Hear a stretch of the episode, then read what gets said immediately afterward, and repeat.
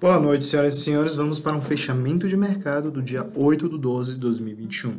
A Bolsa Brasileira teve a sua quinta sessão seguida de ganhos, com uma alta de 0,5 aos 108.096 pontos, contando com muita oscilação no início do pregão, com investidores de olho na decisão do Copom e no mercado externo.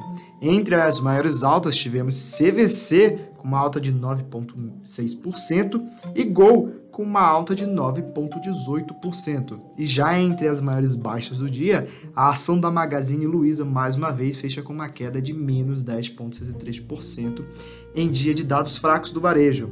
PetroRio também fecha com uma queda de 4,38%.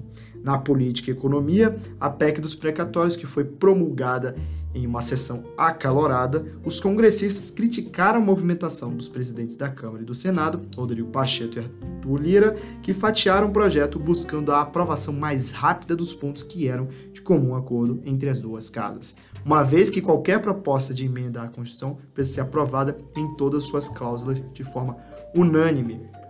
Os juros e o dólar hoje, o dólar negociado no mercado interbancário fechou em queda de 1,49% a R$ 5,53 na venda, derrubado pela expectativa de juros mais altos no Brasil e por algum alívio fiscal após o acordo no Congresso para fatiar a PEC dos precatórios, refletindo ainda a redução de temores sobre a variante Omicron do coronavírus.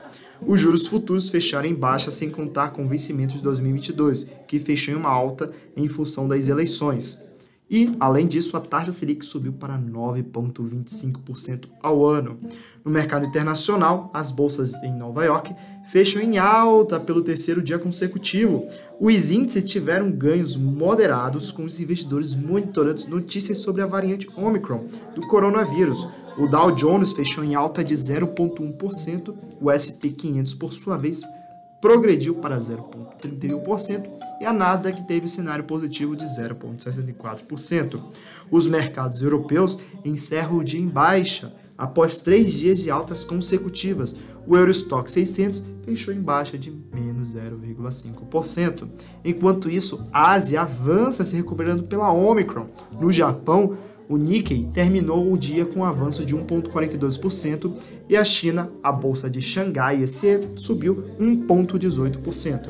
Nas criptomoedas, hoje o dia foi positivo no mercado de criptomoedas. O NCI, índice das principais criptomoedas, fechou em alta de 1,43%, com o Bitcoin no 0 a 0, mas Ethereum subindo 2,4% nas últimas 24 horas. Destaque para a notícia de que o governo australiano criará leis para regular as exchanges de criptomoedas. Eu sou Gabriel Câmara, bons negócios e boa noite.